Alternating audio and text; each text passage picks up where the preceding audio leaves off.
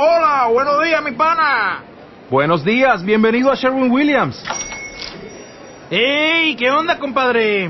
¿Qué onda? Ya tengo lista la pintura que ordenaste en el ProPlus app. Con más de 6.000 representantes en nuestras tiendas listos para atenderte en tu idioma y beneficios para contratistas que encontrarás en aliadopro.com. En Sherwin Williams somos el aliado del PRO.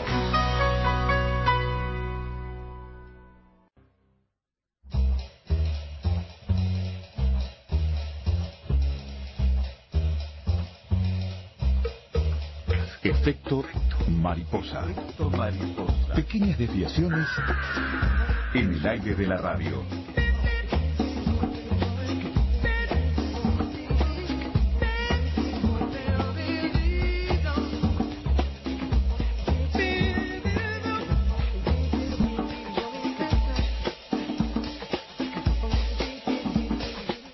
Hola, hola a todos. ¿Cómo anda Carolina Mola? Muy bien. ¿Qué dice? Muy ¿Todo bien, contenta con este día. Hermoso día, ¿eh? sí. Hermoso día, ¿eh? Estamos, eh, no sé, reencontrándonos con el buen clima. Aunque hace frío, obviamente, porque estamos en invierno, pero Qué por mal, lo menos. qué mal acostumbrados que estamos en esta época a tener estos días. La verdad que está Sí, genial, sí, ¿eh? la verdad que por lo menos ese sol este, ilumina el Ha día. sido bastante benévolo el invierno, te voy a decir, ¿eh? Si sigue así. Y dentro de todo, no, ha ha habido los días de frío han sido tremendamente fríos, Sí. pero. Dijeron en que iba a realidad, ser un, un mucho invierno sol. corto. Un, un invierno corto, habías Intenso dicho. y corto. Mirá vos. Claro, y es lo que está pasando en realidad, ¿no? Bueno, es- eh, para eso, para que pase eso, tendría que terminarse a fin de este mes, el invierno. Cosa que no creo que pase. Eh, claro, to- todavía falta, claro, todavía falta. Todavía estamos entrando más en el invierno. Imagino que este solcito se va a ir terminando, ¿no? Ay, mamita querida. Ojalá Eh, que no. Estábamos escuchando ahí lo de Rosario, que es te- terrible, ¿no? Esto que, que explotó. Terrible, parece que fue una caldera, caldera, de, sí, como de gas, ¿no? Este, pensando, uno siempre se pone a pensar. Rosario, Argentina, ¿eh? Aclaro, Rosario. Argentina. Rosario, Argentina. Uno siempre se pone a pensar este, en, en cuántos edificios conoce que tienen este tipo de calderas o, Sí, o que, o que usan gas por cañería. Y, y bueno, y la verdad que da un escalofrío. Además, Sí. lamentablemente, cuando pasan estas cosas bastante masivas, el número de, de personas fallecidas va en aumento. Claro, acaban Este- cinco muertos y hay varios desaparecidos que no se sabe. y todavía. 50 heridos, 50. este, Ah, terrible. realmente horrible. Bueno, Además de todas las personas que están afectadas alrededor de, de ese edificio que, sí, sí, que explotó. Claro, vidrios, todo eso, digamos. ¿no? Exactamente. La verdad que terrible eh, este, que, que sucedan estas cosas. Impresionante, ¿eh? la verdad que me quedé impresionado. Bueno, eh, ahí está Pablito Baute en cabina de control. ¿Cómo anda Pablo? Bien, me alegro mucho. Gabriela Judich en producción, producción con Carolina Mola, que además la tengo acá a mi lado para salir al aire. Sí, señor. Alberto Galo, quien les habla. Eh, Bienvenidos a Efecto Mariposa, este día hermosísimo para escuchar radio en las plazas. Ah, Muy bien. Aflójate un poco, encende la radio, no preguntes nada y disponete a escuchar durante dos horas algo realmente diferente. Déjate llevar por el efecto mariposa.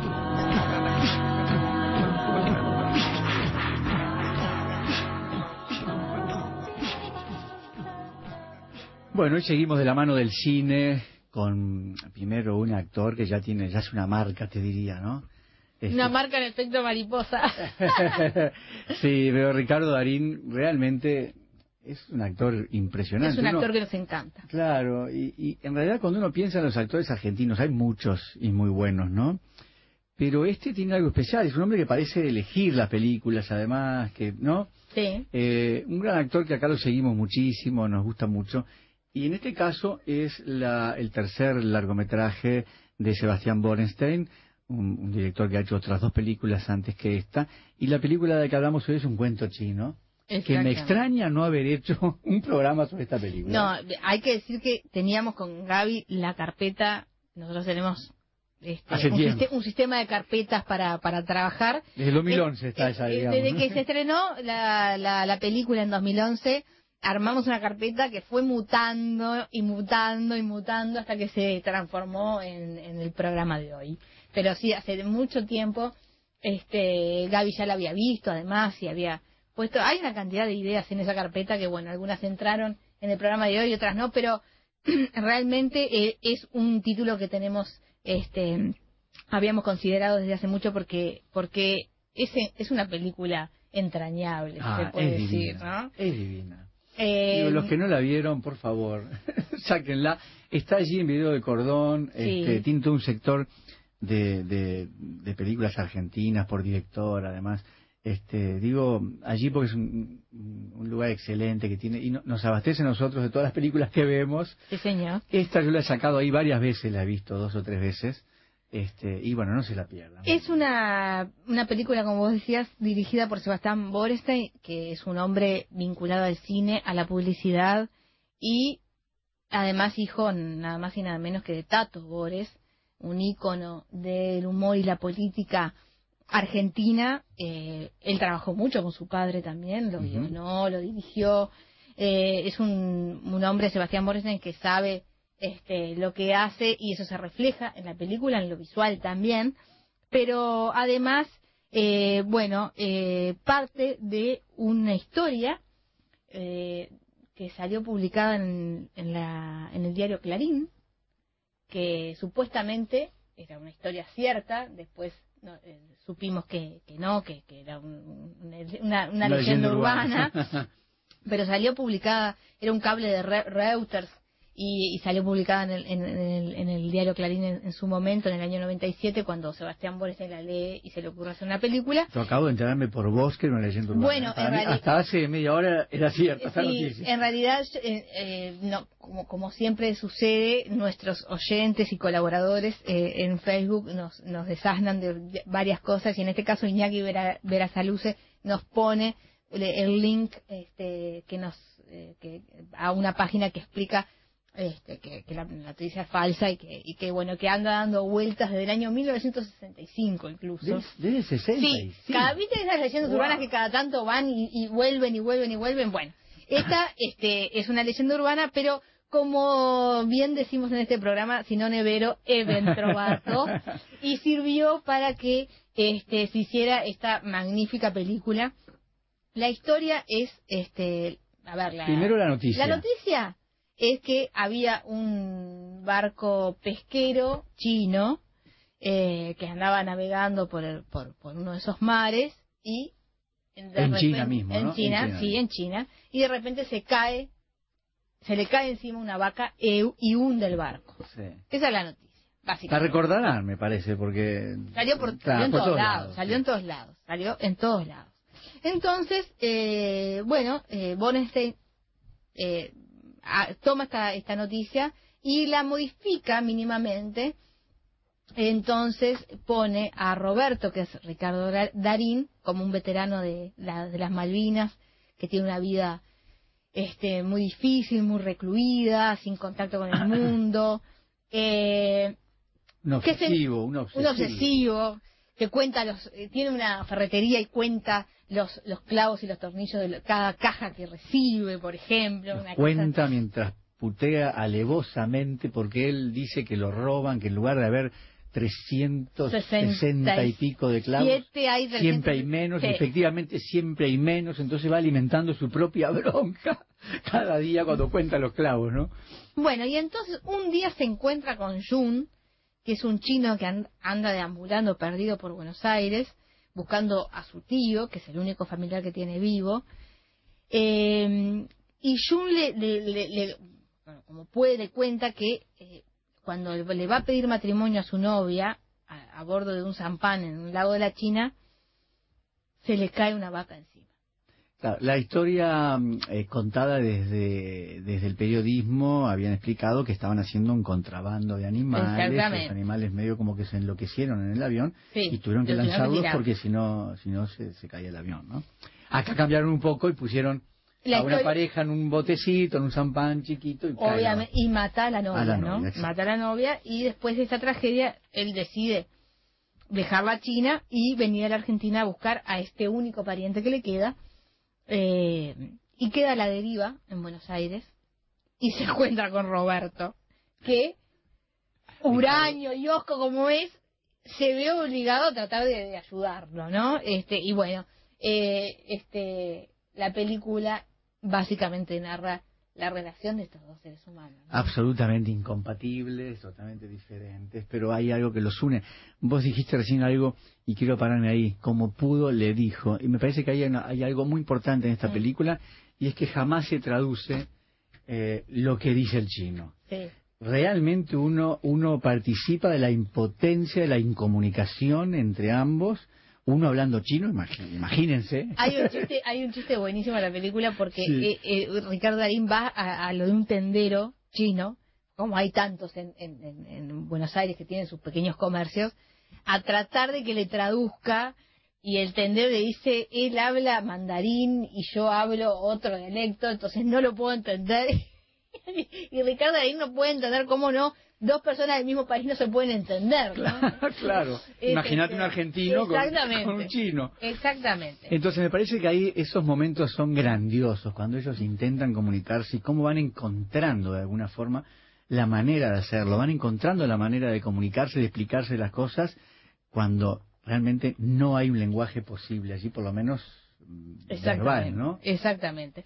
Eh, es también eh, la, la- el retrato quizás de, de dos hombres solos, Ah, claro. ¿no? Sí, claro.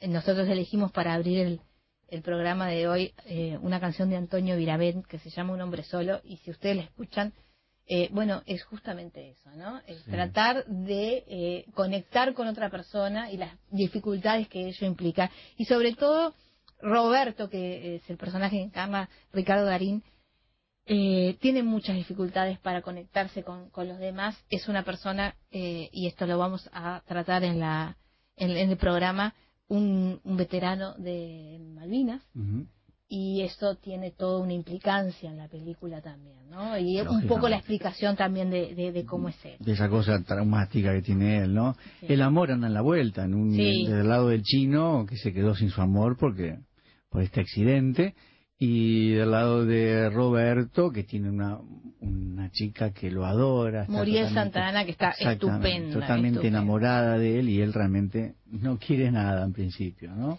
Vamos a, a escuchar eh, una entrevista que eh, le hicieran en Radio Nacional de España a Ricardo Darín y a Sebastián Borstein juntos eh, en el momento en que se estaba estrenando esta película en España. En España se lo hace la periodista Yolanda Flores eh, y bueno, un poco ellos van a, a- a profundizar sobre este, el trabajo que hicieron para la película.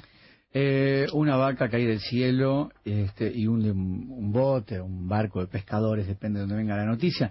Entonces de ahí nos vamos a otra noticia que tiene que ver con otra vaca, la vaca Rosita. Estamos en efecto mariposa, ¿no? Por Sí, eso sí. navegamos así. que da leche maternizada, ¿eh? Es Increíble impresionante esto, esta ¿no? noticia, me, me parece La- increíble cuando lo leí. ¿eh? Es obviamente una... Acá, acá cerquita además, ¿eh? ¿No? Sí, es en Argentina. Claro. el primer bovino transgénico en el mundo de producir una leche maternizada que, ¿qué quiere decir? Es una leche enriquecida con dos proteínas, eh, dos proteínas que se encuentran solamente en la leche de las madres. Mm. Lactoferrina y lisosima. Exactamente. Y bueno, eh, eh, trataron de, y lo lograron, este, producir esa leche en, en, en- en el cuerpo de la vaca, digamos. Y esto después va a traer otras implicancias, ¿no? Porque imaginas. justamente ahora estamos con el, tel- con el debate, no es un debate, pero sí eh, con el tema de, eh, de la campaña para eh, que está lanzando UNICEF para amamantar hasta los dos años. Y, y bueno, y todo lo que ello implica, ¿no? Eso más la otra, el otro debate sobre lo transgénico, ¿no? Sí, claro, sobre la- las aplicaciones de lo transgénico, cuándo sí, cuándo no. Lo transgénico es posible si, si sirve para alimentar a, a la gente que no tiene que comer, bueno, en fin, o a los niños que no pueden alimentarse, en Claro. fin, con que no pueden tomar Sí, leche eh, materna. eh, realmente, yo creo que a esta altura lo transgénico ya nos ha tomado, ¿no? Bueno, sí. Estamos realmente, eh, estamos ingiriendo muchas cosas que tienen componentes transgénicos, Sí, muchísimas. Da, un poco de miedo, ¿no? Y al mismo tiempo ahí parece, eh, parece haber alguna solución para algunas cosas, ¿no? Vamos a- Pero como siempre lo ético está en el medio, Sí, ¿no? bueno, lógico, lógico. En este caso, este supuestamente eh, es un, un beneficio Claro, para para los, los los recién nacidos, ¿no? Por eso, por eso. Este, vamos a, a escuchar una entrevista a Nicolás Mucci, que es investigador del Grupo de Biotecnología de la Reproducción eh, del INTA de Balcarce, Argentina, que es justamente quienes llevaron adelante esta, bueno, este nacimiento transgénico, digamos. Eh, la guerra de las Malvinas, eh, Roberto era mm, en la película, Darín, un ex combatiente de las Malvinas. Recuerdo perfectamente aquel año de 1982, cuando vivíamos eh, todos los días escuchando en la radio a Germán Araujo y otra gente, pero sobre todo Germán, que se había parado sobre esta noticia. Eh, aquello que no podíamos creer, que hubiera una, una guerra entre Inglaterra y Argentina a- acá, de este lado del mundo, ¿no? Sí. eh, fue muy impactante. Lógicamente, mucho más impactante y doloroso para quienes vivieron esto, aquellos chiquitines de 18 años que de alguna forma fueron engañados. Con un tenedor. Claro, con un tenedor y bueno, y fue una guerra para tapar otras cosas, para estirar un poco más la dictadura, que tenía otros objetivos y, y bueno, estos chicos eh, terminaron muy mal, los que pudieron salvarse, y después además sin ningún tipo de apoyo y aparte mal vistos porque además habían perdido la guerra. Exactamente, exactamente. Vamos a escuchar una entrevista que le hiciéramos hace un tiempo a Edgardo Esteban, ex combatiente de las Malvinas, luego periodista y coescritor del libro Iluminados por el Fuego, que ustedes saben, luego sirvió de eh, guion para la película del mismo nombre que dirigió Tristan Bauer en el año 2005, que fue protagonizada por Gastón Pauls y que tuve- tuvo tanta repercusión y tanto éxito tanto en Argentina como en el exterior. Eh, y bueno, eh, Edgardo eh, nos, nos dio la entrevista para Efecto Mariposa y allí un poco contó lo que había sido su experiencia y- y lo que vino después. Eh, un cuento chino es el título de Efecto Mariposa. Un cuento chino eh, tiene el significado, para nosotros al menos, de algo que no es verdad, ¿no? Que, Sí. De algo que no es cierto. Que de alguna forma lo que me acabas de comentar, de que no es cierto lo de la vaca, corrobora lo que, lo- ¿no? De que tampoco es verdad lo que, lo que pasa en la película. Yo recién me enteré hace un ratito. no sabía que era un cuento chino. Eh, pero tenemos una mm, uruguaya compañera amiga de esta casa, eh, María Eugenia Cobarrer, que estuvo en China y que escribió unos cuentos, relatitos, relatos cortos. No digo, no lo digo, no lo minimizo peyorativamente, sino No, porque no. son cortitos, Cortito. chiquitos, pero muy intensos, muy, muy, muy lindos. Y bueno, vamos a charlar con ella sobre estos cuentitos que escribió y, y sobre el viaje que hizo. Exactamente, Maru es, eh, licenciada en comunicación y además es la responsable de las páginas web de, de nuestras radios. Así que está en contacto permanente con todos nosotros y con todos nuestros programas. Y además este trabaja como corredactora en, en la industria editorial y da clases en el CRAE. Y bueno, viajó a la China con un con una beca del Ministerio de Comercio de ese país a un seminario de editores de 13 días y, y bueno, me imagino que además de esos cuentos chinos que escribió, tiene muchas más cosas para contar porque eh, también cuando uno habla de China eh, se traslada a un, a un universo exótico. que no tiene nada que ver con el nuestro, claro, ¿no? exo- exótico, totalmente. Exactamente. Otras costumbres, otras, mm, no sé, nos va a gustar mucho hablar con, con Maru sobre esta. Quería, sobre este viaje, sobre este- esta experiencia que se ve que la marcó, que la lleva en la sangre. Eh, hay un relatito muy cortito que me gusta mucho, Vuelta a casa, eh, de estos cuentos que escribió. a ver, En el aterrizaje me miro los campeones del free shop, el vaquero comprado en internet, el MP3. Menos yo, todo vuelve a casa. Menos yo, todo vuelve a casa. Me encanta, ¿eh? Eh, Bueno, vamos a charlar con ella sobre esta experiencia y sobre estos relatos que son como una especie de crónica también, ¿eh? De crónica del viaje, que va Sí. escribiendo a medida que avanza el viaje. digamos, ¿no? Exactamente, sí, porque además este no solamente eh, estaba ella en ese grupo, había un grupo de eh, de, de, de otras partes del mundo y, y bueno, también eso hace a la conjunción de lo exótico este, para una uruguaya que, que viaja para allí. Así que vamos a hablar de todo eso con Maru eh, a eso de las 3 y 20. Si acaso nos diera el tiempo, vamos a comentarles, leerles algunas otras noticias curiosas como esta. Y bueno, no sé, serán verdad, no serán, serán Ah, o serán estas cosas que se largan por ahí para ver cuándo vuelven, ¿no? Que son insólitas, seguro. claro, claro. Hay varias noticias de estas insólitas que vamos a compartir con ustedes.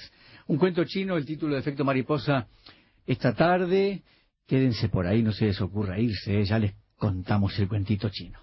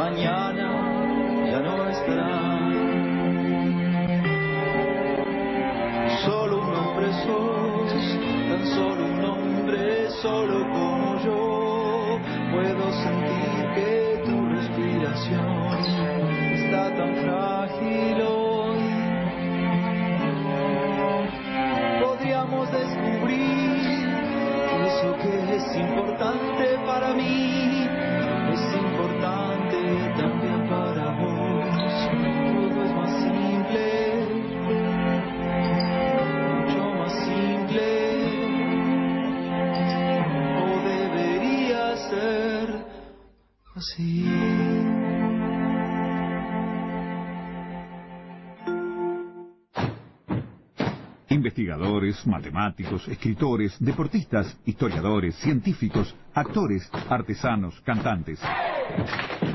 Todos ellos, desde cualquier parte del mundo, se encuentran todas las tardes en Efecto Mariposa.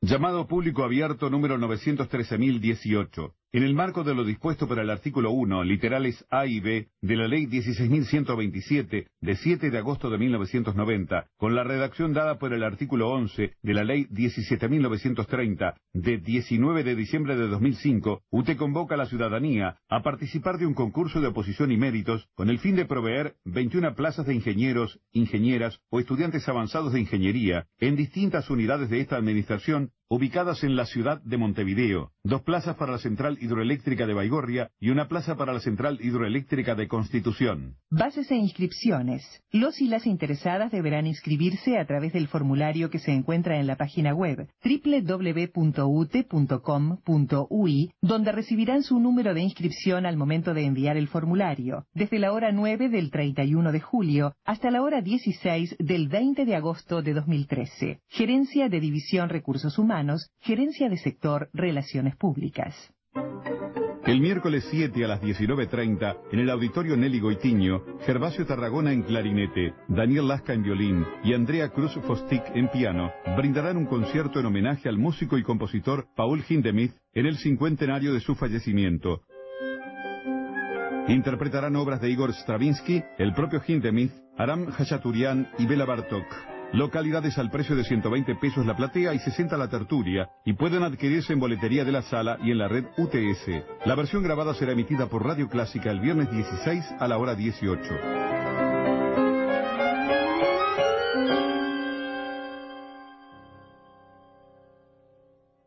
Llega TEDx Joven Montevideo, una edición especial de TED pensada para los jóvenes. Martes 27 de agosto, Auditorio Nacional del Sodre, doctora Adela Reta. Entrada gratuita. Inscribite para participar del sorteo por entradas del primero al 12 de agosto en tedxmontevideo.org. TEDx Joven Montevideo. Ideas inspiradoras y nuevas fórmulas.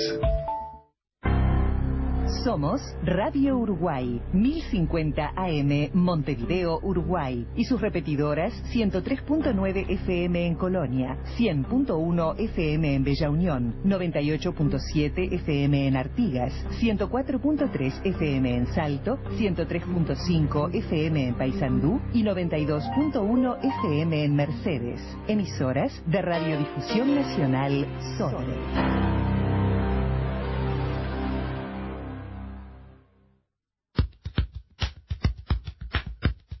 Siempre sabremos cómo empieza, pero nunca cómo termina. Sorprendete con nosotros. Efecto mariposa.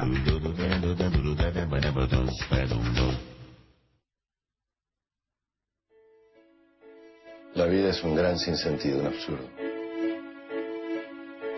¿Cómo te trata la vida, querido? Como el culo. La caja dice 350 tornillos Philips Industria Argentina. Yo abro una y hay 328 y en la otra hay 326. 112, 113, 114.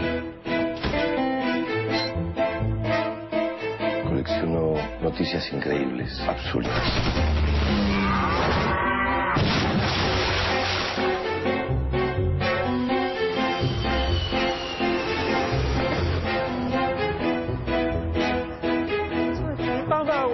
No, no te entiendo una palabra, querido. Subí. Subí al auto, subí al auto. ¡Subí, carajo, subí! Le está hablando en chino. ¿Cómo que no entiende? Yo hablar cantonés, él habla mandarín. Idioma diferente. Puta. ¡Eh! ¡Gran puta! ¿Entiende? Tengo un chino viviendo en mi casa que no habla una sola palabra de español. ¿Me entendés o no me entendés, pedazo de ñoqui? ¿Te contrataste un ayudante? Es un chino que va a estar por una semana. ¿Qué te tengo que cocinar? Son sabios. Comen escorpiones, hormigas. Roberto. ¿En gato? ¿Che, te contrataste un empleado? No, no, no, no, en realidad... Es un chino. Sí, ya veo. Blanquealo. Vamos a poner un plazo, si no, yo voy a explotar. Vamos.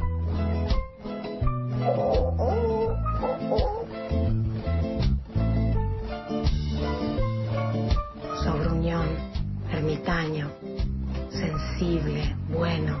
Y además, tenés esa mirada que me mata. Vos sos muy buena.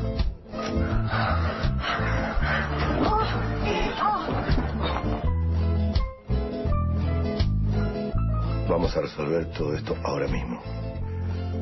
Por el bien de los dos. Un cuento chino, entonces, el título de Efecto Mariposa, ya contamos parte de la película, más el tráiler que acaban de escuchar ya se da una idea de, de qué se trata. No hablamos del humor, pero lógicamente Ah. ahí vieron que está eh, permanentemente presente el humor. Me gusta mucho esta película, ¿eh? Nos, Muy gusta, bien. nos gusta mucho en realidad. ¿eh? El humor que los Goldstein saben manejar también. ¿no? Claro, sí, sí, excelente además. ¿eh? Vamos a escuchar el audio de, de una entrevista que eh, la periodista Yolanda Flores de Radio Nacional de España le hiciera a el director y al actor principal, a Sebastián Borestein y a Ricardo Darín en ocasión de la, del estreno de esta película en el 2011. Las noticias siempre han dado para que la realidad de la vida se traslade a la ficción de una historia de cine. Les cuento una. Unos rusos de las Fuerzas Armadas aterrizaron en un campo y robaron unas vacas para hacerse un asado, pero todo se complicó en el vuelo y tuvieron que soltarlas para que no se cayeran del avión, y una de las vacas cayó justo en el mar de Japón. Iba a dar justo a un barco. Con esto, con esta noticia que les he contado, algo de ingenio, mucho de oficio, una excelente dosis de creatividad, unas cuantas gotas de humor, otras tantas de sensibilidad y unos excelentes trabajos de actores, se han llevado al cine estos personajes. Y no crean que les estoy contando una milonga, posiblemente sea el cuento chino más auténtico que ustedes hayan podido escuchar. No, no te entiendo una palabra, querido. Subí. Subí al auto, subí al auto. ¡Subí, carajo, subí! Le está hablando en chino. ¿Cómo que no entiende? Yo hablar cantonés, él habla mandarín. Idioma diferente. Y lo ha hecho Vamos el director. Sebastián Borenstein. Creo que se pronuncia así. Sebastián, buenas noches. Hola, buenas noches. Sí, se pronuncia exactamente así. Exactamente así. Vale, pues el director de esta película que ha dado en llamar un cuento chino, con un doble sentido, porque realmente la película es un bonito cuento, pero sí que hay un chino. Exactamente. Esa es la idea. Jugamos con el doble sentido de la frase este, y, y la verdad es que no se podía llamar de otra forma esta película. Eh, para Sebastián es el tercer largometraje. Sí, el tercero. y viene de un mundo que es eh, la comunicación pura y dura, por Sí, así decirlo. así Se ve es. además el sello de esa parte de publicidad porque la película tiene mucho ritmo y tiene también algo mm, de trasladar a que sea vendible. Y digo en el sentido del juego que tiene de las, con las imágenes, Sí, ¿no? sí, yo en realidad vengo un poco de todos lados. Este, mis comienzos y, y mi mayor historia es la televisión y en un momento hice el salto al cine, incluyendo el cine publicitario también, claro. Y además es uno de los hijos, digo, arriesgados, porque él se ha arriesgado ahora a dirigir a Ricardo Darín, ahora les explicaré, eh, pero dirigió antes a su padre, que no sé si tiene más mérito. ¿Viste a tu padre? Eh, la verdad que para mí todo esto viene siendo bastante fluido, bastante natural. Yo siempre digo que era imposible que yo hubiese sido neurocirujano, habiendo nacido en una casa de artistas, eh, con un padre que fue un gran humorista argentino, un prócer, y me vinculó y me, me crió en ese ambiente, así que prácticamente mi destino estaba sellado desde el comienzo. Su padre, Tato Bores. Mi padre Tato Bores es no me no exagero si te digo que es hoy ya un, un mito argentino, una leyenda. Y eso le hizo a usted ganar muchos premios, eh, numerosos trabajos de la televisión y además un premio de, de aquí de España, el premio Ondas, que es un premio muy prestigioso Ah, en sí, nuestro claro, país. sí es. Es- En, el- en hace unos años atrás hicimos un- un- una, un- una temporada de televisión que ganó ese premio y sí, la verdad que vinimos a recibirlo a Barcelona, nos lo entregó el rey, fue realmente Un premio importante. Eh, yo decía, el dirigir a Ricardo Darín, que yo no sé si ustedes se conocían o no. Buenas noches, Ricardo Darín. ¿Cómo estás? ¿Cómo estás? Eh, como comenzaste con, de- desde cuando, si nos conocíamos con, con Sebastián, sí, nos conocemos desde hace muchos años. Este, somos amigos desde hace mucho tiempo y, y eh, a pesar de que habíamos hecho, o yo había coincidido con él en un programa que él escribía y dirigía, que era Tiempo Final, este, nos debíamos un trabajo conjunto como fue en este caso en cine. Y afortunadamente disfrutamos mucho de hacerlo juntos. En la historia, evidentemente yo hablo de un personaje principal, protagonista, que es Ricardo Darín, pero hay otro personaje que da la réplica, que es nuestro personaje chino. Sí. Es taiwanés de cualquier forma, ¿no? Sí, en sí, este caso él, es- él es eh, venido de Taiwán a la Argentina con 15 años y se formó como actor en la Argentina. Exactamente, sí, porque él hace trabajos eh, de actor eh, Sí, sí, sí, precisamente en el teatro en él es- Argentina. es trabajo básicamente de actor en teatro. ¿Y tú lo conocías o pasó un casting o necesitabas precisamente un personaje con unas características? Porque tiene que. Claro, es difícil eh, mm, hacer de, de chino intentando no entender a un argentino que le da la réplica, en este sí, caso, sí, no, ¿no? además y tenía, que no se note. tenía que reunir otras otras características también, como cierto physique du rol de persona más desvalida, ¿no? Y, pero yo no lo conocía a, a Nacho, este, apareció este, milagrosamente en un casting que hicimos, Ajá. destacándose de una manera increíble y, y no hubo dudas de que era él. Es taiwanés, pero se llama Nacho, es verdad. Porque es que se puso por Ignacio de Loyola, que Eh, Claro, creo que era sí, San él, llegó a la. Argentina y lo llevaron los padres a un, colegio jesuita y como llegó el día de San Ignacio de Loyola a la escuela, lo bautizaron Ignacio. Exactamente. Y bueno. Tuvo suerte. Sí, podía haber llegado el día de San Esculapio Claro. y hubiese sido otra Lo estaba historia. pensando yo, digo, con la pinta así de taiwanes, que Sí. le hubieran puesto otro nombre hubiera sido un poquito raro. Pero bueno, la verdad es que le da muy bien la réplica. En el mundo del cine creo que es su primera intervención Sí, en un largometraje. Eh, Ricardo Darín, tú tienes muchas experiencias con actores que han sido también su primera vez, pero con actores que, que tienen una talla también de prestigio como tú. ¿Cómo ha sido este trabajo con, nuestro compañero? Divinamente, porque es un chico muy inteligente, eh, con una voracidad para, para el trabajo increíble, eh, y además su trabajo como actor no se limitó pura eh, exclusivamente a- al rol, sino a una infinidad de aportes que hizo permanentemente, porque tanto Sebastián como yo, especialmente Sebastián, estuvo muy atento, muy enfocado en que todo aquello que hiciéramos con referencia a la cultura china o al idioma y demás, eh, se ajustara específicamente a la realidad y no, digamos, no se trataba de inventar cosas. Y él hizo un aporte muy importante porque estuvo siempre enfocado en que no nos equivo- eh, equivocáramos en todas esas cosas. Sí, porque es que eh, termina uno eh, en una parte de la película a decir, de verdad es que me carga el chino. O sea, es que estoy ya del chino pobrecillo Roberto, que es el ferretero, que hace el papel de Ricardo Darín, pero después tiene una dosis de ternura que te da muchísima pena que estos dos personajes, que desde el desencuentro eh, adquieran esa amistad que te da mm, esa dosis de ternura que tiene la película. Es una buena, una buena mezcla. Eh, es la primera vez que te ponías una bata de ferretero, ¿no? Sí, Ricardo. Sí, sí, la- sí, creo que sí. No, no recuerdo ¿Cómo si alguna vez en televisión quizás haya hecho algo parecido, pero me parece que no es la primera vez. sí. Y hablábamos, fíjate, el día que estuvimos hablando sobre el secreto de sus ojos, eh, tú decías, me tuvieron que caracterizar, porque claro, pasaban los años y a mí no me importa, ¿no? Además, tú eres un, un actor que mm, te hagan lo que te hagan, eres tú siempre, ¿no? Pero en esta ocasión también te han puesto eh, alguna caracterización, no solo a la bata, sino que te hemos visto un poquito demacradito. Sí, bueno, era la idea. Es un, es un hombre que precisamente no tiene, no tiene ningún reparo en tener ninguna, ninguna mirada sobre sí mismo, no tiene para quién eh, cuidarse, ni acicalarse, ni, ni vestirse bien. Eh, deliberadamente buscamos que el vestuario, además del personaje, eh, mostrara precisamente qué, qué poco énfasis le ponía a ese aspecto en su vida. Eh, es un hombre que emocionalmente está bloqueado desde hace mucho tiempo, o sea que ni siquiera tiene la ambición de caerle bien a fulanita o a menganita, nada. Eh, todo ese tipo de cosas fueron cuidadas específicamente por Sebastián y por el equipo que construyó la película. Sí, pero fíjate, es un personaje que imagino que tú también lo has vivido de esa manera, muy rico en matices. Porque aunque, como tú dices, es un personaje parece huraño, pero tiene una dosis muy, fuer- muy fuerte, muy profunda de emotividad. Sí. Y se demuestra eh, porque no puede, se- tiene que volver. Le deja el chino en una parte, pero tiene que volver. Porque el ¿sabe? tipo está hecho de buena madera, Exactamente. es- tiene eh, buena pasta, ¿no? Es decir, Eso en el es. sentido de que eh, hay ciertas cosas que no se hacen en esta vida y, y en ese sentido Roberto está hecho a la, a la vieja usanza. Es este es como un clásico, no la modernidad no, no se lo llevó por delante.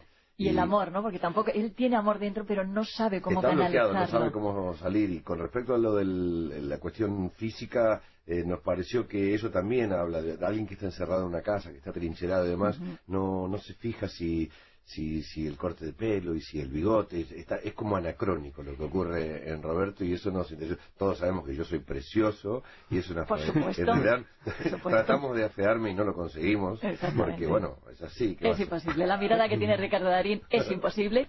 Hablabas precisamente de atrincherado. Sí. Y atrincherado, eh, Sebastián, está este personaje por un tema que además hace referencia en la película, el tema de las Malvinas. Sí. Algo que tú querías o por lo menos estabas intentando reflejar en alguno de tus trabajos en alguna ocasión. ¿Por qué Sí, esta... bueno, creo que tiene que ver básica, no, creo no, tiene que ver básicamente con que fue un trauma muy poderoso, básicamente para mi generación, que fue la generación que le tocó la guerra, y se me quedó grabado a fuego y siempre tuve una deuda con eso y en esta película tuve la oportunidad de, de- de exponerlo. En definitiva, eh, una de las motivaciones para hacer cine es poder hablar de, lo- de los temas que, que, que a los cineastas particularmente nos afectan. Y el de las Malvinas es muy sensible para mí.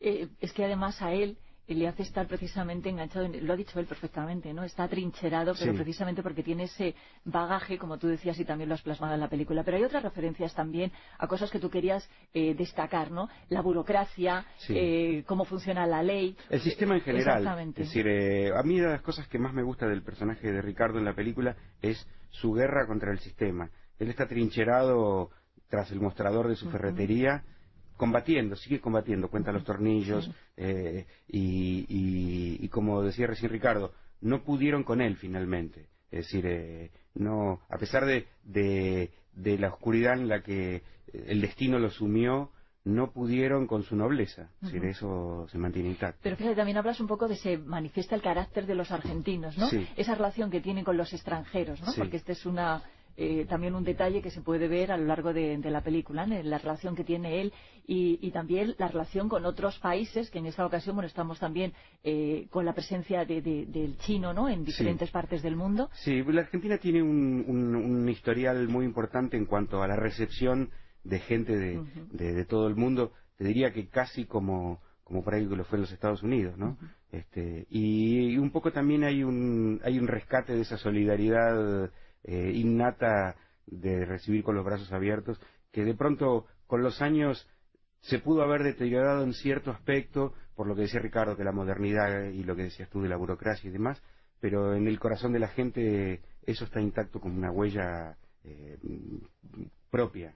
Y además quizá, va- perdón, sí, perdón. que me meta, pero quizás sea una no. de las de las eh, cuestiones o definiciones más eh, distintivas de la argentinidad. Argentinidad, ya, ya que la tocamos eh, tocamos el tema, es, es una cuestión que ha, ha sido muy analizada y muchas veces incluso criticada o burlada, que yo tenemos muy pocas cosas para rescatar de la argentinidad, pero me parece que esa es una de las más importantes, una de las que por lo menos a mí me hace sentir orgulloso. En la Argentina siempre, siempre, siempre, históricamente se han recibido a los visitantes con los brazos abiertos, sin pedirles documentación, sin exigirles que nos muestren eh, si han eh, reservado hotel o que nos muestren qué, cuánto dinero tienen en el bolsillo. Nunca ocurrió jamás históricamente por, por décadas y décadas. Y eso es un motivo de orgullo para nosotros. Desde luego, y además cuando uno ha ido a Buenos Aires, por ejemplo, yo he ido a Buenos Aires y, y cuando llegas allí eh, no te sientes para nada eh, fuera de tu casa. Es que cuando pisas Argentina es como si estuvieras... No, sobre eh, todo si eres español. es que- sí, claro. Porque los españoles, los españoles son especialmente Sí. bien recibidos porque hay una relación sanguínea eh, que va más allá de las relaciones diplomáticas entre los países, tiene que ver con nuestros ancestros. Bueno, de todas formas, eh, a mí me gustaría hablar de, antes de pasar a esa parte del humor que tiene la película, por supuesto, porque estamos hablando de, de estos temas que aparecen en la película y que es importante reflejarlos, de la dignidad, de la dignidad de los personajes y en concreto de la dignidad de Roberto el ferretero, que tiene una ferretería heredada de sus padres, una ferretería que se puede caer a trozos, pero él la mantiene cueste lo que cueste y pase lo que pase. Y a él no le engaña a nadie. Porque además una de las palabras que más le gusta a Ricardo Darín, y, y la ha cogido además para estos días que se están buscando palabras, es verdad. Así es.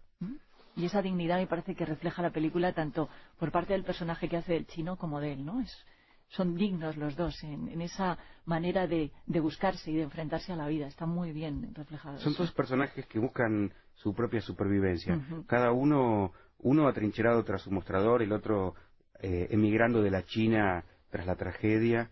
Y, y la, y la necesidad de supervivencia es lo que los lleva hacia adelante. El sentido del humor. No hace falta poner frases a los personajes para suscitar la risa. Sin embargo, eh, las cosas que suceden en la película no te producen una carcajada, pero sí un, ponerte la, Una en- sonrisa. una sonrisa, una Sí. expresión de sonrisa, de decir, bueno, porque Sí. mm, eh, verdaderamente hay momentos mm, muy divertidos en, en la película, ¿no? Nosotros nunca, la verdad es que es una película que nunca fue pensada como una película que produce carcajada y si bien tiene una espuma de comedia, no es lo que se conoce como una comedia pura de gag tras gag. Eh, eh, son dos personajes trágicos que al juntarse Sí. producen una chispa de comedia, porque están en las antípodas geográficas del planeta, porque están en las antípodas culturales del planeta, porque buscan, porque se necesitan sin saberlo y porque cuando uno ve personajes que padecen y toma cierta distancia con ellos, uno puede divertirse con el padecimiento de, de ellos. Y además, ¿sabes lo que pasa? Cuando uno sale a ver la película y dice, ¿qué hubiera hecho yo? Sí. ¿Qué hubiera Bueno, produce, produce, La reflexión. produce una reflexión, cierta identificación. Eh, uno se pone tanto en el lugar de uno como del otro y eso creo que es un hallazgo que tiene la, la, la estructura narrativa de esta película. Porque normalmente cuando vemos una película eh, con- que nos gusta o que nos llega o que la sentimos cercana, es porque alguno de los personajes eh, nos produce cierta identificación. Pero aquí yo por lo menos he tenido oportunidad de comprobarlo hablando con gente que no tenía relación con la película, pero que la vio. Eh, la identificación se produce alternativamente con uno y con otro, porque uno se pregunta, como, como también se pregunta otro de los personajes importantes de la película, que es Mari, que es interpretado por Muriel Santana, a quien adoro, Sí.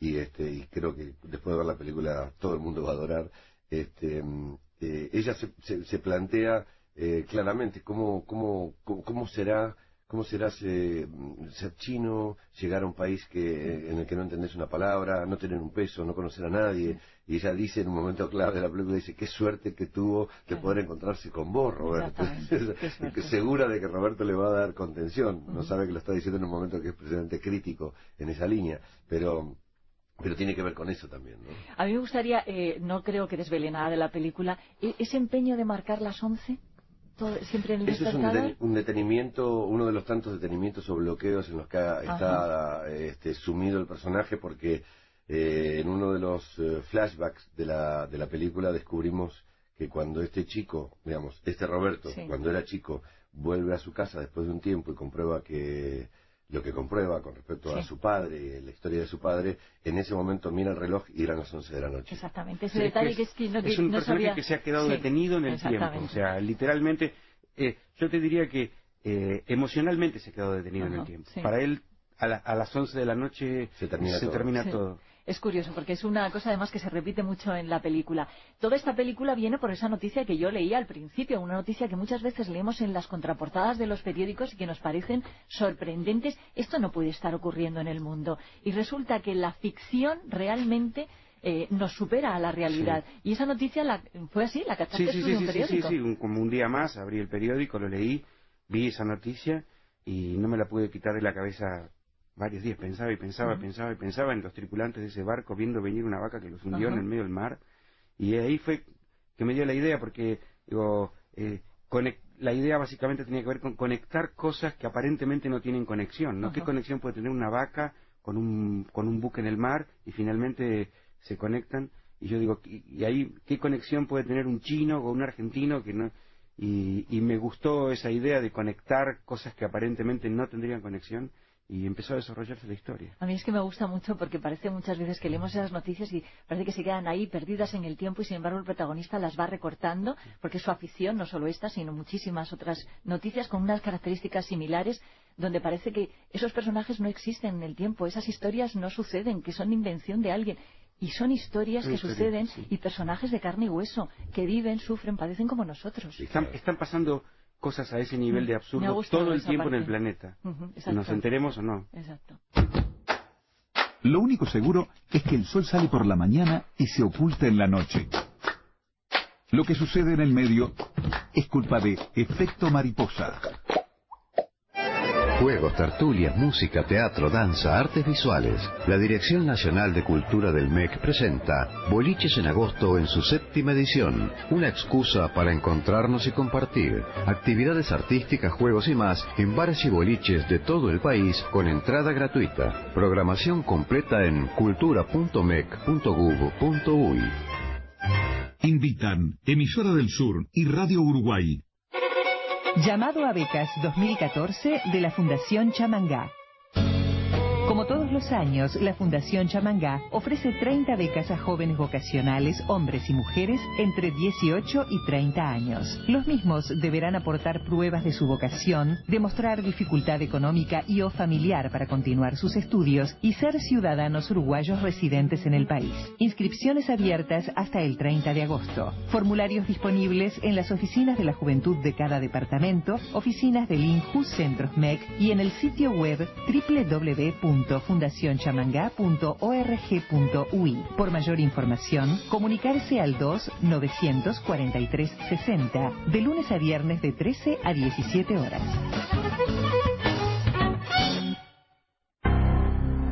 Somos Radio Uruguay, 1050 AM, Montevideo, Uruguay, y sus repetidoras 103.9 FM en Colonia, 100.1 FM en Bella Unión, 98.7 FM en Artigas, 104.3 FM en Salto, 103.5 FM en Paysandú y 92.1 FM en Mercedes. Emisoras de Radiodifusión Nacional. Sodre.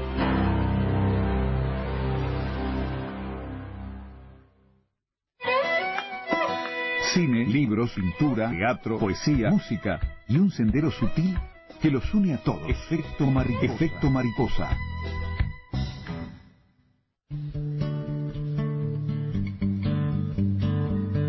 Respeito muito minhas lágrimas, mas ainda mais minha risada. E inscrevo assim minhas palavras na voz de uma mulher sagrada. Vaca profana, põe teus cornos pra fora e acima da manada. Vaca profana, põe teus cornos pra fora e acima da manada. Dona das divinas tetas, derrama o leite bom na minha cara. Cuento chino, nuestro título de hoy para efecto mariposa. Y bueno, este cuento chino también habla de una vaca o parte de la historia de una vaca.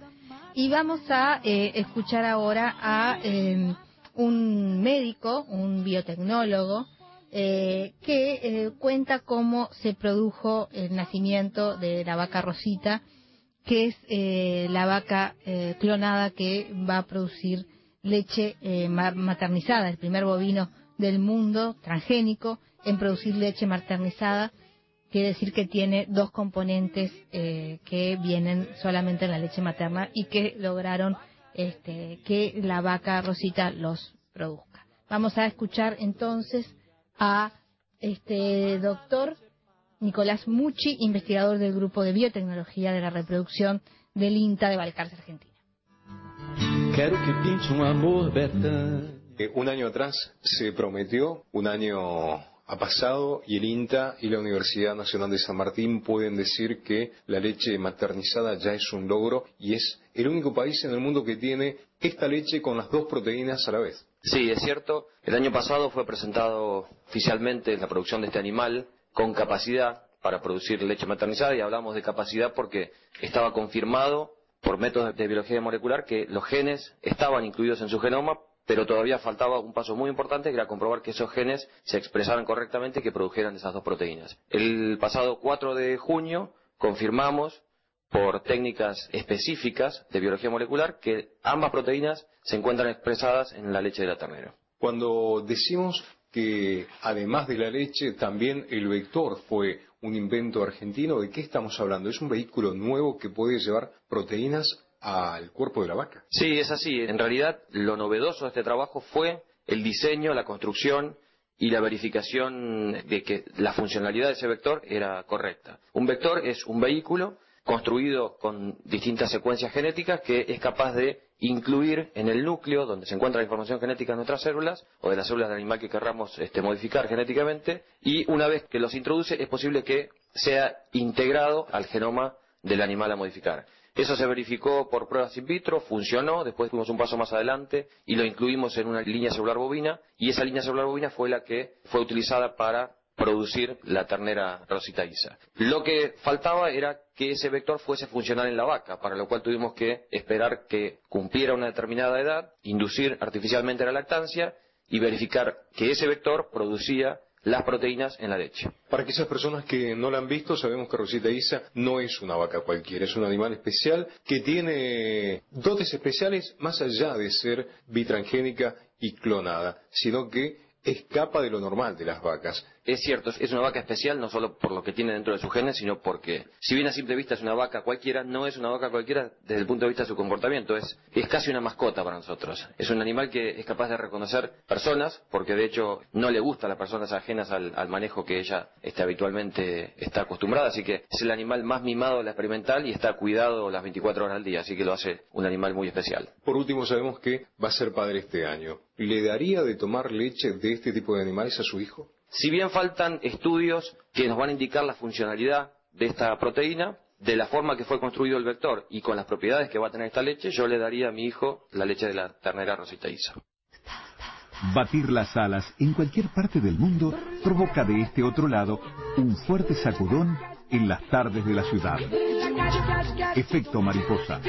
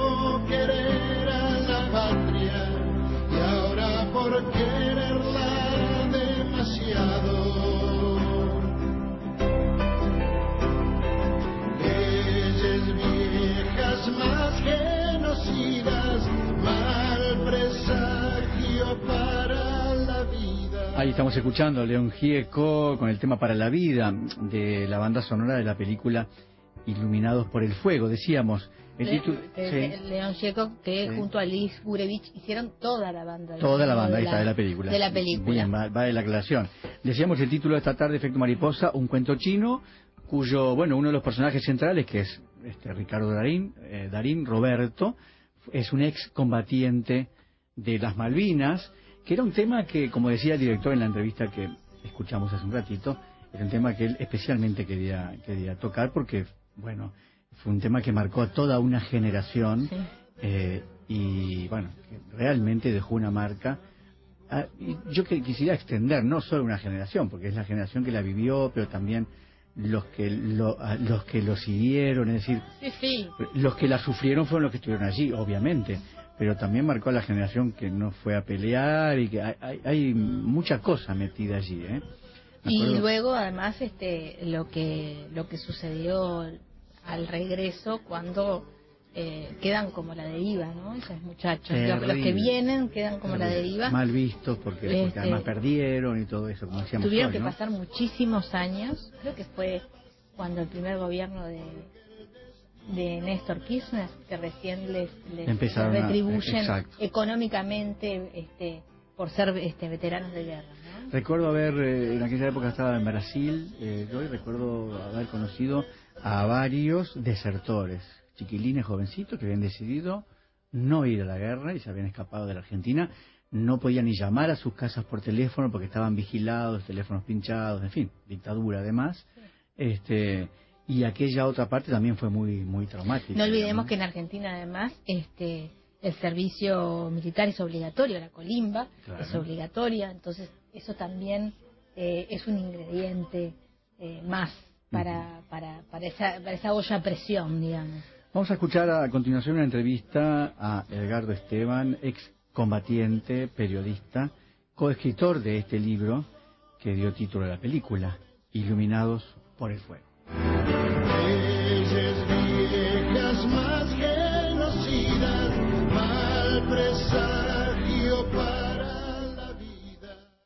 Bienvenido a Efecto Mariposa esta tarde. ¿Cómo te va? Muchas gracias. Y... ¿Cuándo lo escribiste el libro? El libro lo escribí en el año 92.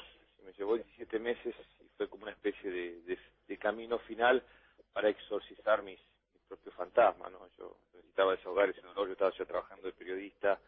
Fueron 10 años que no, no hablaba de la guerra y de Malvinas y, y lo busqué como un camino. Lo que nunca pensé que iba a generar todo lo que generó, ¿no? que el libro tuviera siete ediciones, que pudiera generar la polémica y el debate que, que fue tan intenso y tan profundo, por suerte, acá en mi país, y después esa película maravillosa de, de Tristan Bauer que, que dio, dio vuelta al mundo, ¿no? y que todavía se sigue viendo, y hoy, bueno, hoy se pasa por todas partes en, en Argentina, y bueno, que de alguna forma sirvió para para desnudar una parte de la historia argentina que estaba escondida, ¿no? Porque se contaba la historia de los Rambos, de los superhéroes, las cuestiones políticas, pero quedó al margen o había quedado olvidada la, la faceta humana que, que también es la más dura, la más terrible y que llevó a tantos suicidios, ¿no? Que son más que los que murieron en combate. Escribir cura, entonces.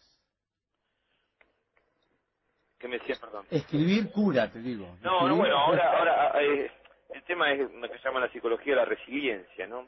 Hace poco tiempo fui a, a escuchar por radio y después terminé yendo a hablar a un congreso sobre resiliencia y dije, ¿qué es la resiliencia?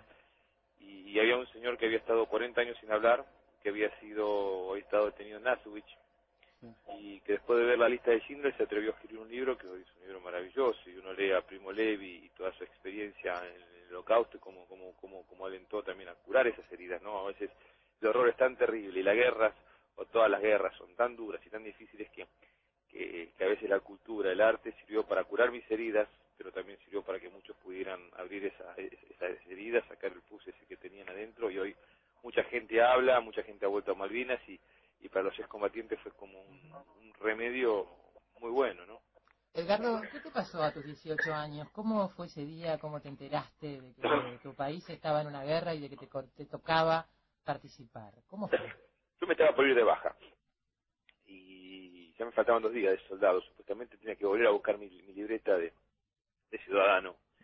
Y estaba durmiendo y me despertó mi mamá, que me decía que la gente estaba yendo a la plaza, que se había tomado las Islas Malvinas y, y ella decía cuántas mamás de soldados estarían yendo a, a la plaza, ¿no? ¿Qué sabías de las Malvinas? ¿Sabías que, existían? Sí, nosotros creo que Malvinas es parte de nuestra identidad, ¿no?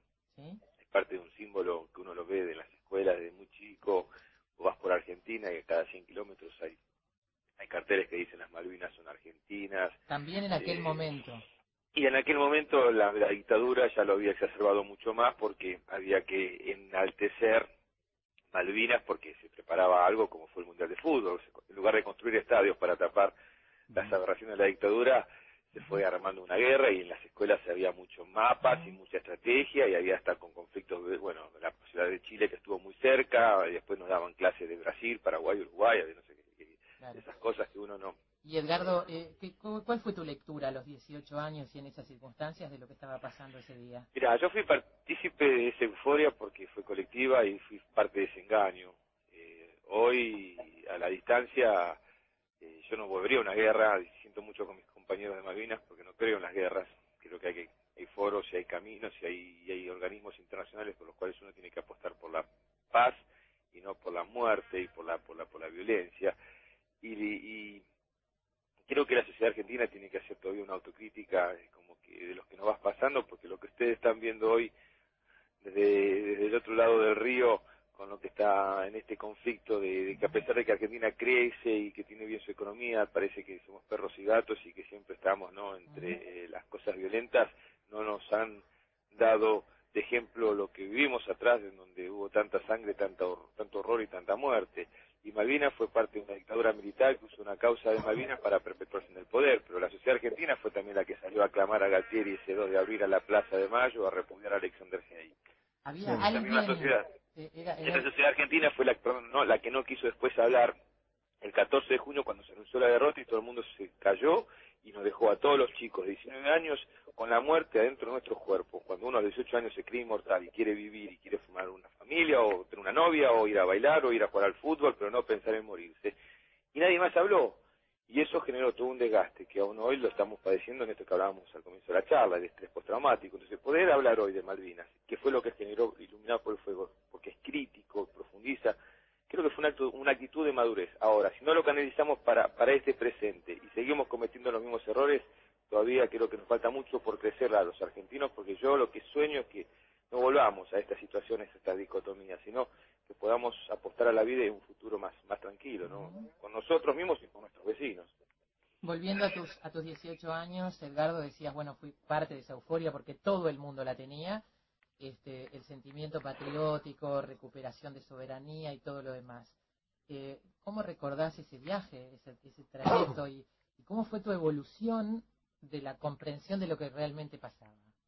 Bueno, el viaje a Malvinas fue ir a un lugar tan, este, tan especial, tan extraño. Pues llegamos allá de noche, llovía, y después eh, amanecer y estar en un lugar que tanto uno escuchaba, las Islas Malvinas, era como estar en otro planeta. Lo que pasa es que no teníamos conciencia de que íbamos a estar en una guerra y creo que la gran mayoría pensaba que eso iba a terminar en una cuestión de, de, de la patotería de Galtieri, de, de las tres banderas y de un acuerdo con Gran Bretaña y no una situación bélica con la estructura de la OTAN. No, cre- no creían que iban a ir a- realmente a un enfrentamiento. Yo creo que no, bueno, estábamos preparados y la mayoría de los soldados tenían dos meses de instrucción. Eh, nadie, si no sabían mis compañeros, mayoría no sabía manejar un cañón, eh, éramos muy maduros, y estar en una guerra eh, con la OTAN, con toda la, la, la, la situación que había eh, en ese momento, es decir, me parece que hubo mucho de improvisación que, que generó generó mucho daño, ¿no? Porque después las vidas humanas, eh, cuando vos lees los diarios, es 100 muertos, 200 muertos, pero cada uno de esos muertos dejamos una historia, si dejas una familia, una mamá, un papá, una novia, y eso está en la herida. Nosotros, hoy, ustedes, mañana, seguimos con otro tema. Yo ahora sigo con otro tema, pero para mí Malvinas es parte de, una, de, una de mi vida que va a perdurar, quiera o no, en, en mis heridas y en mis recuerdos. Que por suerte estoy tratando de que mis hijos crezcan sin, sin mis cruces. Pero pero para la sociedad eh, es, decir, es, es una anécdota y en esa anécdota cuando la gente, la Argentina, Argentina vivió la guerra de Malvinas como si hubiésemos jugado un mundial de fútbol. Y como se perdió el 14 y nadie más quiso hablar. Yo recibía cartas de todas partes diciendo que era un héroe y que me iban a recibir en mi casa como, como a Maradona llegando a un mundial de fútbol o como a los astronautas del Apolo 11 por la Quinta Avenida en un camión de bomberos. Y fue al revés. Y yo llegué con toda esa ilusión, me bajé tres cuadras de mi casa queriendo ir de rodillas porque había prometido, porque había una cadena de oración en mi casa y, y pensé que iban a cortar la cuadra como se hace o se hacía en Navidad y que iba a ir todo el mundo a celebrar. Y yo doblé esa esquina del 25 de junio del 82 con un frío terrible eh, y, y, doblé y lo único que había era un perro ladrando, una luz blanca y mi mamá. Y se acabó Malvinas para, para todos, todos esos esas cartas de esa gente que decía que yo era un héroe, porque nadie quería hacerse cargo de esa derrota, era muy fuerte, y la sociedad argentina y los militares, y, y vos fíjate que se tardó 10 años para comenzar a hablar como sociedad sobre Malvinas. El único héroe que apareció en Malvinas en Argentina fue en el 86, en el 87 Aldo Rico cuando quiso hacer un lanzamiento militar contra, contra el gobierno de Alfonsín. La famosa la casa está en orden y las felices Pascuas, recuerdo. Edgardo, ustedes eh, no pelearon una guerra, pelearon múltiples guerras, una en las Malvinas con los ingleses, otra en las Malvinas con los propios oficiales. Bueno, ese es otro tema, ¿no? Ahora, pero por te voy a decir otra cosa que, que, se logró con la película.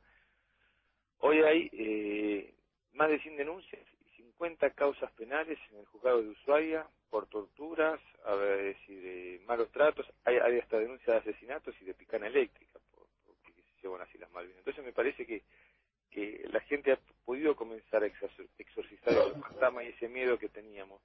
Y me parece que era importante porque no es que tenemos que generalizar, pero hubo gente que siguió acá en la Argentina se dice, al soldado se decía colimba, ¿no? Corre, limpia, barre. Y, y, nosotros seguíamos siendo colimba en, el medio de la guerra, en lugar de ser soldados y estar compartiendo de igual a igual con, con un oficial una, una, lucha. Y seguíamos siendo civiles, que era lo peor. Entonces nos trataban como ellos trataron a los civiles durante la dictadura militar. Y entonces eso se, se resintió mucho en la guerra. Y después pretendieron que no habláramos, que calláramos todo y que, como si nada, eh, todo se, se ocultara. Y al final, bueno, la historia te demuestra que la verdad en algún momento llega, ¿no? Por un lado, imprevisión, de la que hablabas, improvisación, gente, gurises que no estaban preparados ni para empuñar un arma, mucho menos para enfrentar una guerra con profesionales, eh, pero además también corrupción, además de la tortura, ¿no? Corrupción en cuanto a lo que pasaba con el destino de lo que la sociedad argentina, y no solo la argentina, recolectaba para ustedes. Sí, bueno, y está el famoso informe Rattenbach que hizo el propio ejército, que, que pedía fusilamiento para, para los que comandaban las supuestas gestas de Malvinas y destitución y que quedó eso escondido también. Una, aventura irresponsable, ¿no? Yo creo que sí, pero el tema es que murió Galtieri y murió Anaya, que eran los dos principales conductores, sin hacer autocrítica de lo que pasó y eso es lo... Hay que, este es lo que duele, que, hubiese sido bueno un debate y una profundización de, todo para, para crecer, porque yo creo que seguimos en Argentina cometiendo exactamente los mismos errores. Investigadores, matemáticos, escritores, deportistas, historiadores, científicos, actores, artesanos, cantantes. Todos ellos, desde cualquier parte del mundo, se encuentran todas las tardes en Efecto Mariposa.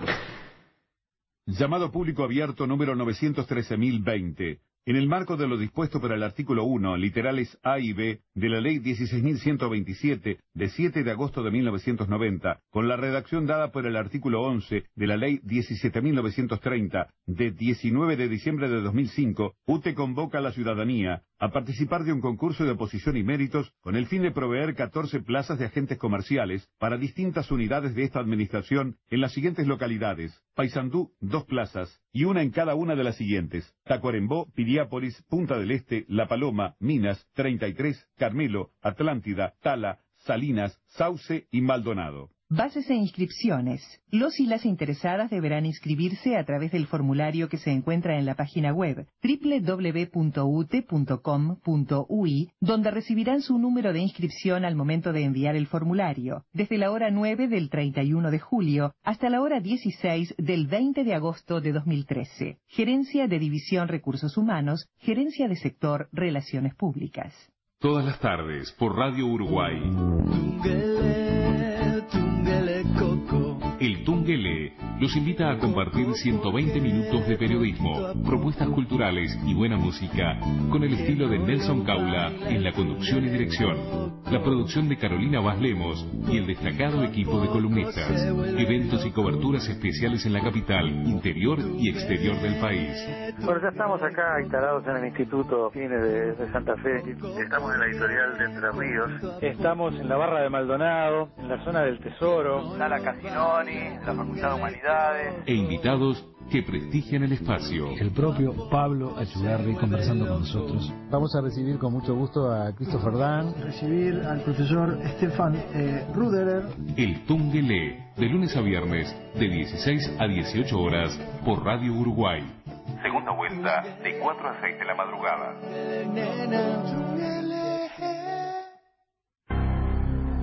Somos Radio Uruguay, 1050 AM, Montevideo, Uruguay, y sus repetidoras 103.9 FM en Colonia, 100.1 FM en Bella Unión, 98.7 FM en Artigas, 104.3 FM en Salto, 103.5 FM en Paysandú y 92.1 FM en Mercedes. Emisoras de Radiodifusión Nacional.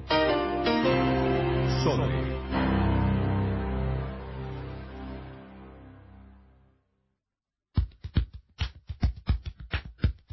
Siempre sabremos cómo empieza, pero nunca cómo termina. Sorprendete con nosotros. Efecto mariposa.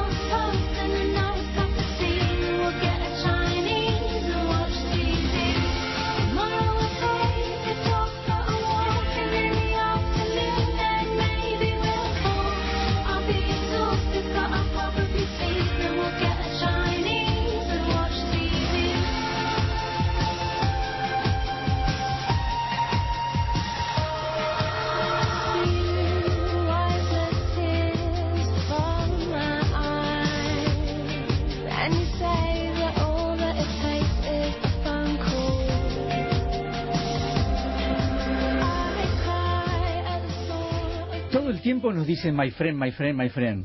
Así que empezamos a decirnos my friend unos a otros, medio en broma.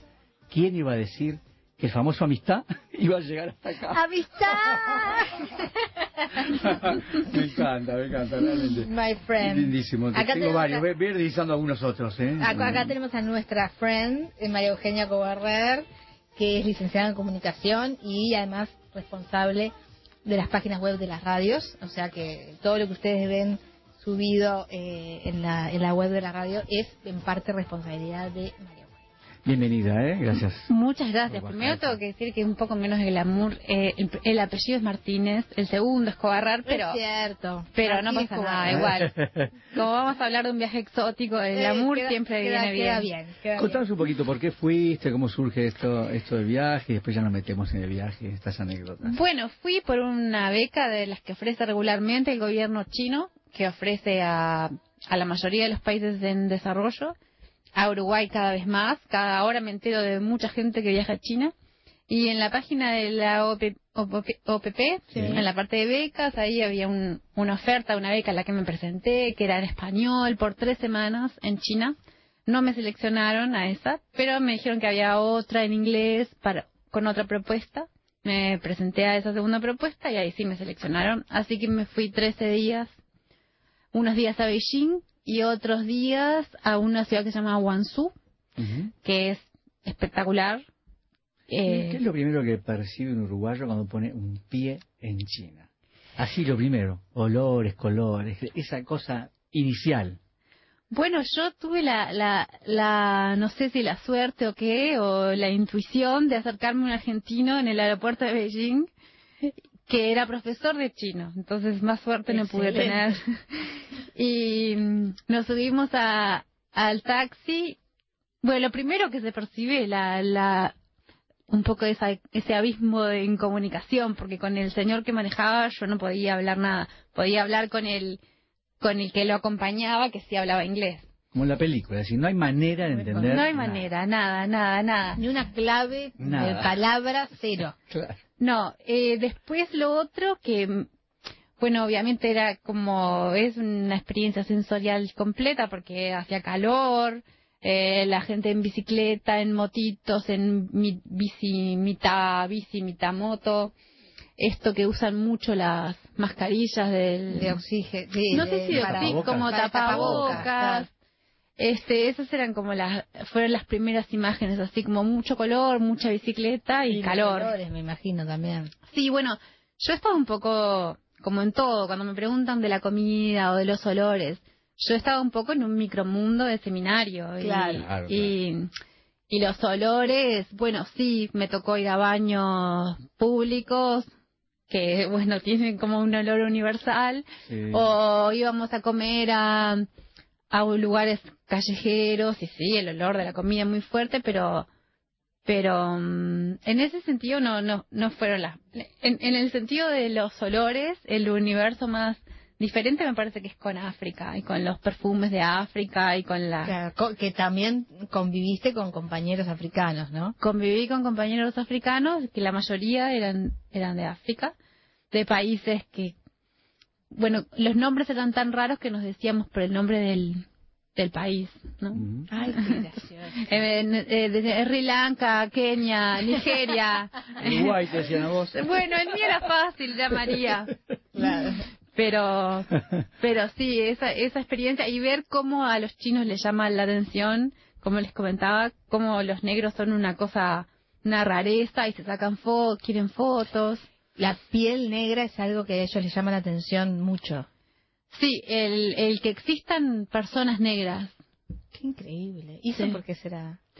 Bueno, una de las explicaciones eh, que, que me la dio una compañera de Antigua y Barbuda, que mm, según eh, China estaba cerrada al mundo, entonces no solo se veían producción propia cinematográfica y que la liberación de África la vieron contada por actores chinos, pero y que se vi- vinieron a dar cuenta de que existían los negros hace pocos años, cuando China se abrió al mundo. China se abrió al mundo hace 30 años. Eh, esa puede ser una de las explicaciones. No nevero, bien trovato. A esta altura creo que son como 1.300 millones, una cosa así, sino más, porque aparte cuando hablamos de China a veces son 100 millones más y millones menos, parecería que no en... Los millones es como que no, no te dicen nada claro. porque llega un momento en que la cabeza no puede hacerse una idea de cuánta gente es. Claro, pero digo, cualquier ciudad tiene 20, 20 o 30 millones. ¿Cómo es? ¿Cómo se vive esto? De, de- de- de ¿Se nota en la calle?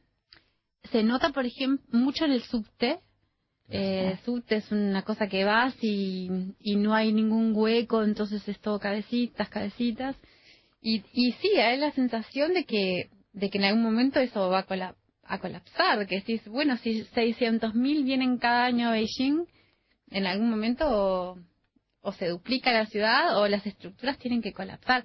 Yo me preguntaba cómo hacen para el agua potable, cómo hacen con la energía. Hay que tener prendida esa ciudad un día, lo que debe demandar de, de energía.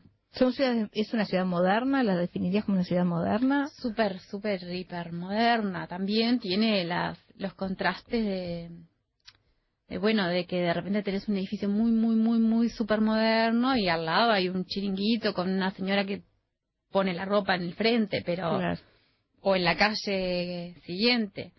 Pero el metro es súper moderno, todo el sistema de transporte es, Los es, moder- es edificios. moderno, el- los edificios, el, la, el funcionamiento de, no sé, por decirte tonterías, las canillas, la, la, mm, la organización de la comida, sí, es, yo creo que es de lo más moderno que vi nunca. Claro. Y Guangzhou, que es la otra ciudad, Y perdóname, ¿estuviste en, en, eh, ¿tuviste oportunidad de visitar o pasar por un mundo más rural? Bueno, sí. Ahí fuimos a Guangzhou. Eh, Guangzhou queda a 2.000 kilómetros de Beijing. Fuimos en un tren de alta velocidad. Hicimos seis horas en el tren, súper placentero. ¿Dos mil kilómetros en seis horas? Sí. Wow. Y yo decía, uy, qué bueno que los chinos van a hacer el tren en Uruguay, que parece que ahora es uno de los acuerdos que se va a Escuchame, llegamos, llegamos a Artigas en 20 minutos. ¿Te das cuenta? ¿Qué? ¿Cómo? Además iba en primera clase, entonces con la azafata que te trae la comida, es súper confortable, mucho mejor que un viaje de avión. Y después regresamos en avión y nos llevó las mismas seis horas, porque de, de avión, de avión eran tres horas, pero teníamos que estar una hora antes, Claro. los controles, no sé qué. Y ese mundo rural, ¿cómo se ve con respecto a la ciudad? Digo, hay más pobreza, hay más... Hay más pobreza, hay ranchos, hay ranchos al lado de los, de los arroyos, de los ríos, y después visitamos fábricas. La típica imagen de la fábrica, esa en la que está muchas personas en máquinas de coser, muy concentrados, que no hablan entre sí, que tienen poco que ver, y yo creo que la gran diferencia que encuentro entre, entre ellos y nosotros, más allá de que no usan Facebook, que para mí eso también los ayuda, porque no pierden, no pierden tanto el tiempo, es que es que ponen foco en todo, en, en lo más mínima, en la más mínima tarea, Ponen o- con- se, se concentran, digamos. impresionante. Si la moza me estaba sirviendo eh, cerveza, bueno, alguna cerveza tomé, cerveza en mi, en mi vaso y yo le hablo mientras me sirve, hasta que no termina de servir no me, No te contesta. no me mira. No, porque está totalmente en lo que está haciendo. Ahí escribiste uno de estos relatos, en la fábrica y, y en el bar también. Parece que es un mito que hay menores de 18 haciendo campeones Nike. La ley exige 18 para trabajar, me aseguran. Alguien me dice que los chinos se ven siempre jóvenes por la comida. Esta moza, por ejemplo, va a cumplir 75 la semana que viene. ¿Es esa que te sirvió la Eso cerveza? suena- es la misma, sí. Pero esa, esa chiquilina tendría 18, Claro. 19 años. Sí, yo lo puse en modo de broma porque sí, uno va buscando esas realidades sociales que están denunciadas. Bueno, ellos dicen, no, aquí se trabaja 8 horas, lo, lo legal es 8 horas y después de 18 años. También es verdad que se puede hacer horas extras. Yo dormía en un hotel y al lado había una obra de construcción y me despertaba a las 4 de la mañana Ah. y estaba la obra andando. O sea que trabajan más de 8 horas. o de repente hacen turnos, Turno, claro. pero sí hay como un afán en el trabajo, como una... como que no hay ningún vestigio de pereza en, en nadie. Y Mm. para mí eso es lo, lo más impresionante, como que todo el mundo muy enfocado y muy... y no ves pereza. En- ¿Y hacia, hacia dónde miran los chinos? ¿Miran hacia Europa? ¿Miran hacia Norteamérica? ¿Cuál es su modelo? Ah, su modelo como a lo que las chicas, por ejemplo, minifalda, tacón, es raro. Eh, como incluso traje fotos de la en la publicidad que usan en el subte, ponen occidentales, modelos occidentales. ¿no? Como los manga que los hacen con los ojos redondos. Y, se- y todas las marcas que imitan, eh, Dolce Gabbana, Prada, todas, todas las marcas y la, y la vestimenta que imitan es europea. Y las chicas, incluso la presentadora de televisión del noticiero central, la mirás y tenés que mirarla dos veces para ver que es china, porque parece... Lo- la buscaron lo más occidental Exacto, posible. pelo súper corto, una imagen súper moderna, de una persona muy moderna, bonita, y, y sí, ese es como el modelo mm, de los jóvenes sobre todo, que hablan inglés y que se quieren parecer a Occidente. Se quieren parecer, digo yo por decir una generalización fácil Sí, sí, sí, desde sí. mi lugar, yo no sé si ese es el sentir real, pero como se percibe. Pero tienen como un acercamiento más al mercado este, internacional que lo que tenían quizás sus padres o sus abuelas. ¿no? Sí, supongo que por la industria audiovisual. Claro. Que las películas que llegan es por ahí. Después, por el lado económico, miran África de momento y, y un poco ahora empezarán a mirar América y otras regiones, pero por el lado de lo... Están comprando supuestamente muchos terrenos en África y hacen mucha cooperación con países de África. O sea que por el lado económico, África, y por el lado de lo Cultural. estética, cultural, de lo que admiran, sí. Y en, el, y en el tema de la comunicación, ¿cómo te manejaste? Porque me decías, por ejemplo, que no no se puede acceder al Facebook, por ejemplo, que es una herramienta que nosotras usamos mucho este, en nuestro trabajo y para comunicarnos, ¿no? No ¿Cómo- se- es, es un mito? ¿Cómo es el tema de la comunicación en China? Porque también hay, hay, hay toda una historia tejida en Sí, relación a eso. ellos están muy preocupados de que los periodistas que van se vuelvan con la imagen de que en China hay libertad de expresión, de que hay libertad de prensa. Trabajan para eso, para demostrarte Sí, que hay pero en realidad es algo súper difícil de, de constatar, porque yo, por ejemplo, no iba con visa de periodista. Parece que conseguir la visa de periodista es muy difícil, porque tenés que especificar qué trabajos vas a hacer, dónde vas a publicar. Eh, no iba con visa de periodista, no puedes comunicarte con ningún local, porque en general la gente que puede dar cuenta de, de realidades de derechos humanos eh, comprometidas, la- no puede hablar inglés, porque es otro- otra capa de la población la que... Claro. Entonces es como difícil ver si efectivamente hay libertad de prensa o no. Los medios de prensa son todos del Estado. El Estado es el dueño de todos los canales de televisión y de todas las radios. No hay medios privados. Entonces es difícil decir, bueno, ellos dicen la, la información se da de forma objetiva y veraz. Eh, y, y- y- y probablemente sea así. No hay forma de saber si sí, o, si no. Claro. Con respecto a lo del Facebook, bueno, sí, yo pensé, bueno, debe ser que tienen todas las IP de las máquinas locales, pero yo me llevo la mía, entonces con la mía sí me voy a poder, total, mi password y mi Tampoco. máquina, pero no, no, no, ni Facebook, yo tengo un blog, que es donde comparto con mis amigos fotos y cosas, no podía entrar a mi blog, ni a Twitter, ni a Facebook, ni, ni, a, ni a YouTube. Después nos pedían que mostráramos música típica y yo quería bajar algo de acá. No, no podía. No podía. No podía bajar de ¿Y, ningún lado. y ellos no tienen entonces ninguna red o sí tienen su propia red? Sí, sí, sí. Ellos tienen una red que ahora se me borró el nombre. Me sale Badu, que no es Badu. Pero... mm, Uy, uy, bueno, bueno, ahora se me borró. Ya me va a venir. Que es igual que Facebook, pero China. Para solo, chinos. solo para adentro, digamos, Sí. del territorio chino. Sí, es para chinos. El argumento que ellos dan de por qué Facebook no está es que Facebook no quiso pagar la licencia, el copyright, no sé cómo se llama, una licencia que obviamente millonaria para estar en el país y que Facebook no la quiso pagar. Ese es el argumento que, que dan. Está bien. Así que en vez de ser controlados por Estados Unidos como nosotros, son controlados por, por China, por su propio país. Sí, igual te, te digo que tiene sus filtraciones. Yo me acabo de hacer amiga en Facebook de una china del curso, o sea que Alguna algunos- trampa hay. algunas personas Ah, lo usan igual. Ajá. Estos días hemos visitado ciudades fabriles, muy industriales, muy distintas y distantes de Beijing. Hay fábricas grandes con infinitas máquinas de coser, almacenes, galpones, muchos camiones, comercios, ranchos, baldíos con basura. Pero bueno, nos alojan en un Hilton. Dios aprieta pero no ahorca. ¿Hay circuitos? ¿Podés andar libremente? ¿Hay una China para los visitantes y otra? ¿Se puede andar libremente? ¿Vas por donde querés? ¿Te metes por donde querés? ¿O hay cierta vigilancia? ¿O hay... Bueno, yo si hay vigilancia no la No advertí. Yo no andaba libremente por mis miedos, porque por el miedo ese a perder a perderme del grupo y a perderme en un en un país donde no, donde es tan difícil. En un taxi que el taxista se perdió y tuve esa experiencia de tratar de hablarle en inglés al taxista.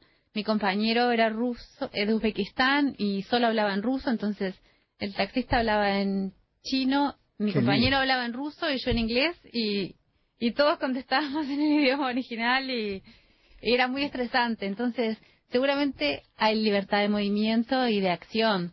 Yo la ejercí limitadamente, pero por, por miedo, no porque yo sintiera. De hecho, no recuerdo haber visto ni un policía. Mm, Por ni eso nada. nada. Sí, sí. Y, y la sensación, sin embargo, era de, de mucha seguridad. de Tal vez por eso de que es un poco por leyenda, que la ley es tan severa con los con los que mm, delinquen Sí. que, que te sentís, yo me sentía en una ciudad multimillonaria, multitudinaria, me sentía súper segura de, de andar en la calle de noche, de volver a las 11 de la noche caminando con la cartera, o sea, eh, muy distinta la sensación que tengo acá y sin embargo capaz que objetivamente el peligro era mucho mayor.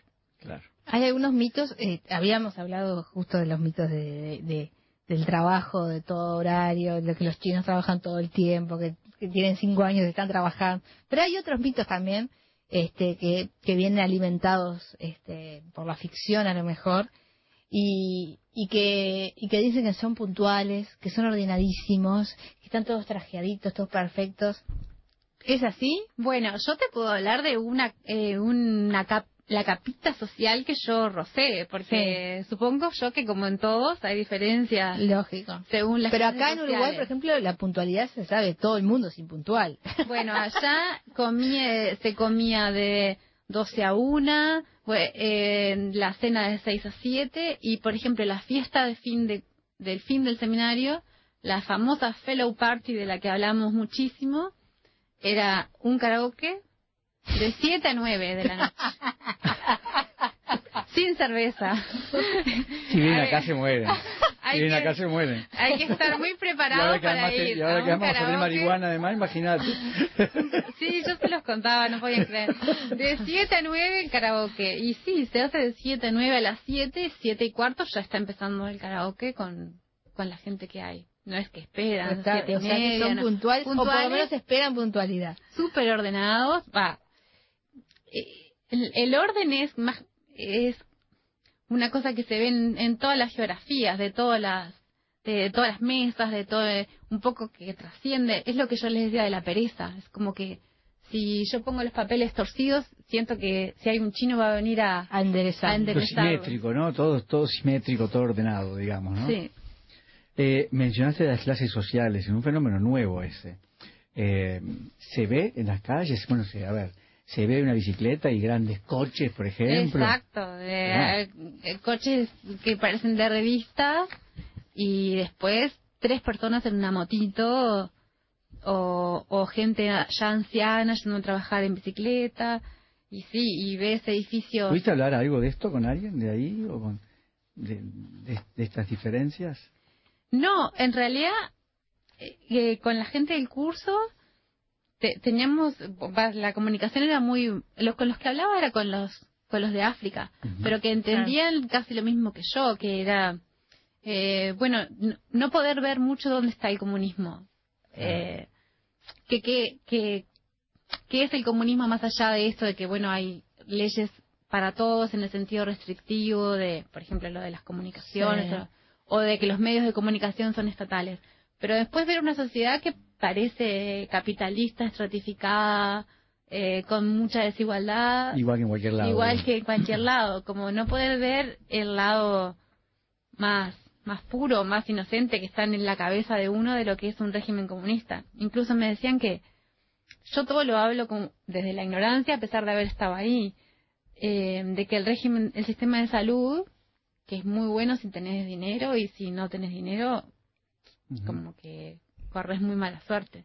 No sé si es así. Son son cosas que por suerte no tuve que experimentar por Claro. ejemplo en el sistema de salud. Pero pero sí hay esa cosa de bueno y dónde está la espiritualidad o en unas personas que trabajan 14 horas por día. Qué espacio queda para lo espiritual o dónde está eh, el comunismo en es- en esta sociedad que que la ves más consumista que cualquier otra y Súper- yo- eh, igual mi imagen de China cambió para a- cambió a favor en el sentido de que Ah, ahora tiene caras y para mí tiene hay gente que conozco que vive ahí Y experiencias, y- y experiencias y yo tengo unos chinos de enfrente a mi casa acá en Montevideo que ahora no sé me parece que, que los conozco que les quiero mostrar las fotos pero pero siempre uno lo que ve es como una puntita no Claro. Y sobre todo que este es como una cuestión impenetrable que se agudiza con el tema del idioma. Realmente es el idioma puede llegar a ser una, una gran barrera, ¿no?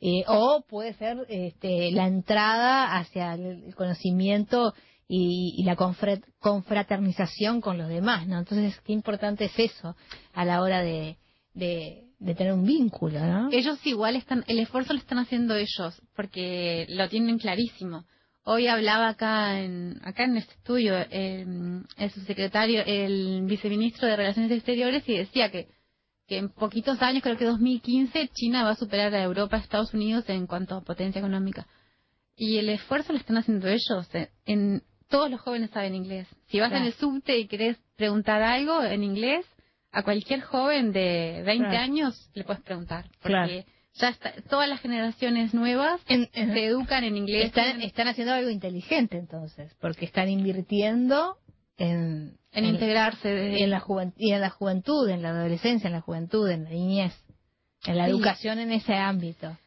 Sí, en los jóvenes de determinada clase. Después, Sí, claro. el, el, el mozo, el jovenci- la moza jovencita, le intentabas pedir unos platos y, No. y le, le queríamos pedir dos platos y trajo cuatro porque no, no, no nos logramos entender.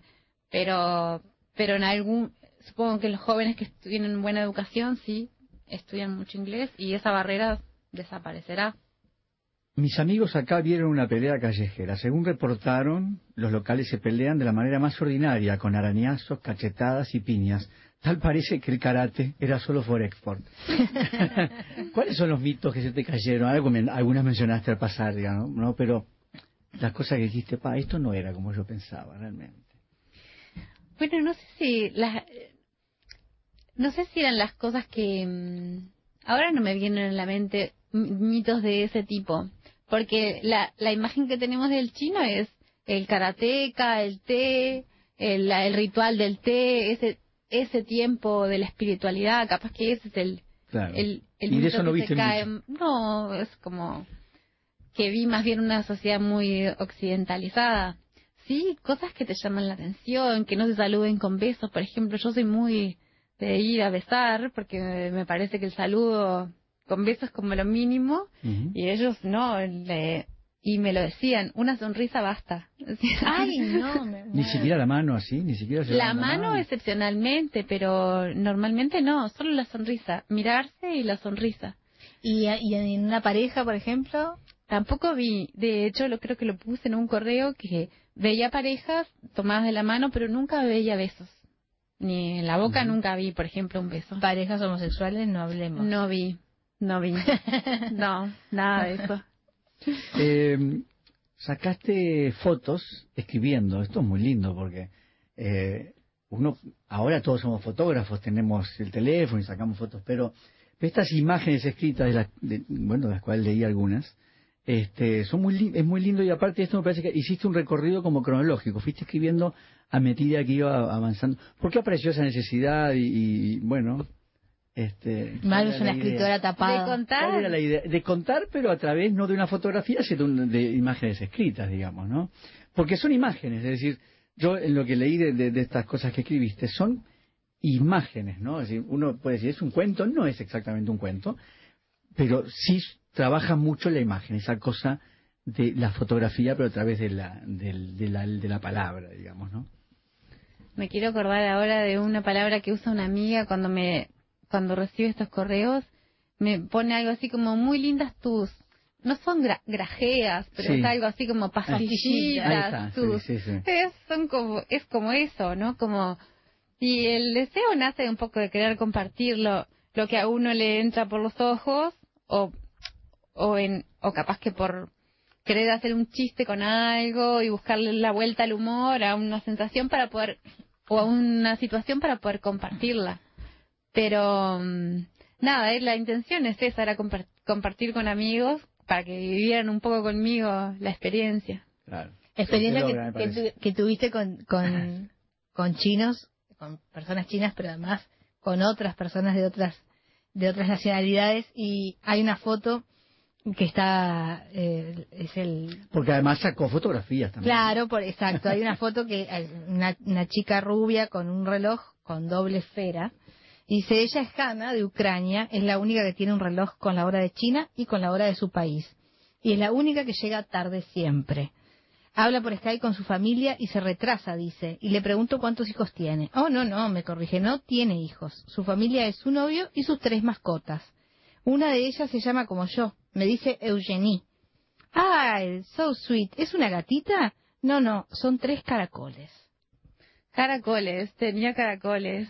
Y después me contó que cada uno lo tiene con su jaula de un color diferente para poder diferenciarlos y llamarlos por el nombre. Otro se llama Ramazzotti, como Eros Ramazzotti. sí. ¿Vas a aprender La chino? globalización.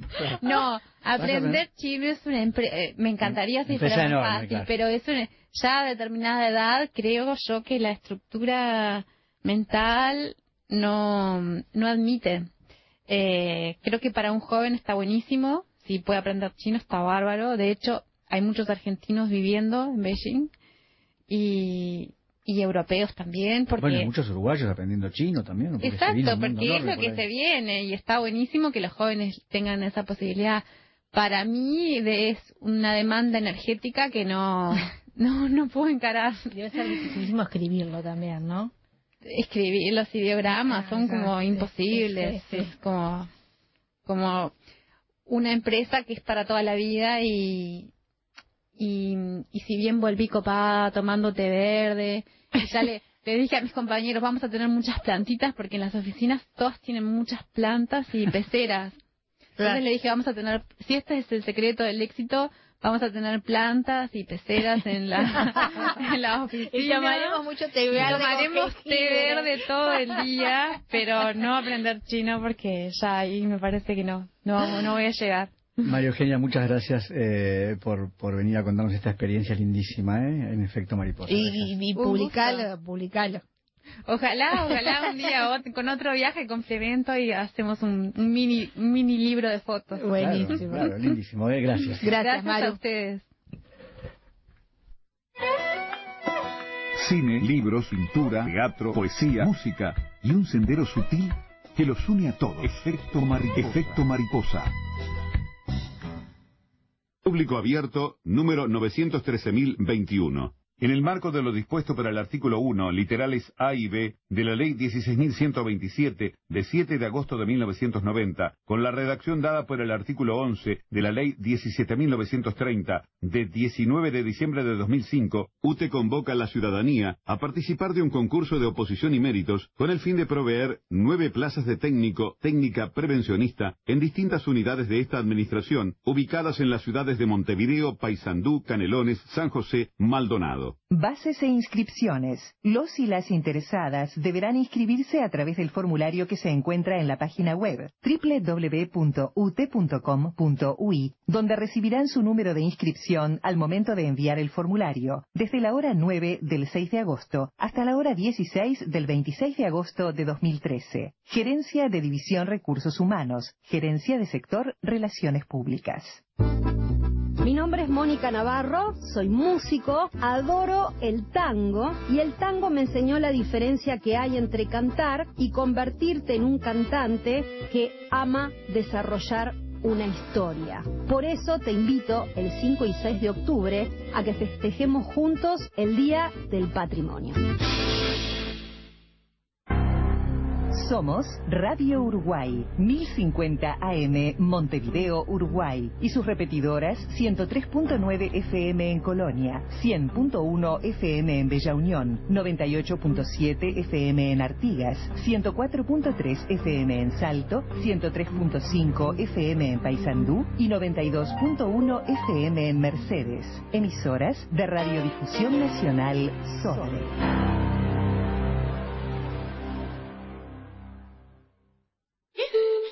Volar es necesario. Todo lo demás no. Efecto mariposa.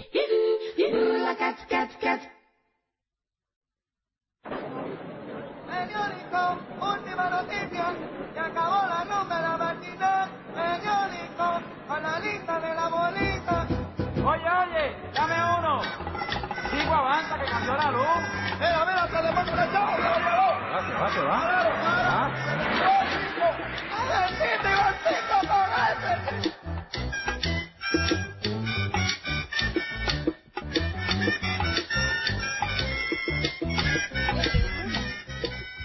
Un cuento chino, entonces, eh, el título de Efecto Mariposa. Gracias a todos Esta los, tarde los- decía, nos decía, nos decía Gaby, perdóname, pueden, pueden leer una de las de las de, la- historias. de las historias y de las noticias extrañas, pero ya se nos fue el tiempo, la verdad. ¿eh? Eh, quería agradecer a todos los oyentes que están en Facebook. Eh, bueno, Yamandú dice, entonces la historia de la vaca no es real. Qué lástima, me Se me ha pinchado una ilusión. A pesar de rara, me había convencido de su veracidad. A mí también. Tal vez porque asociaba a un cuento de Rudyard Kipling. Allí, en la India, a un señor se le cae encima un balcón en el que crían un cerdo. Estaba el cerdo en el balcón y el balcón, claro, el cerdo creció tanto que se cae con balcón y todo. Ese relato me quedó en la memoria. Eh, fíjate que eh, fíjate tú que termina la vida porque un cerdo se te cae encima, en realidad una muerte tan poco digna. Y Claudio Sánchez nos dice que hay un cuento de Fontana Rosa acerca de un aterrizaje de emergencia en un portaaviones que termina mal porque a último momento cae una vaca encima del avión. El cuento termina y nunca se sabe de dónde pudo haber salido esa vaca, ahora lo sabemos, dice Claudio Sánchez.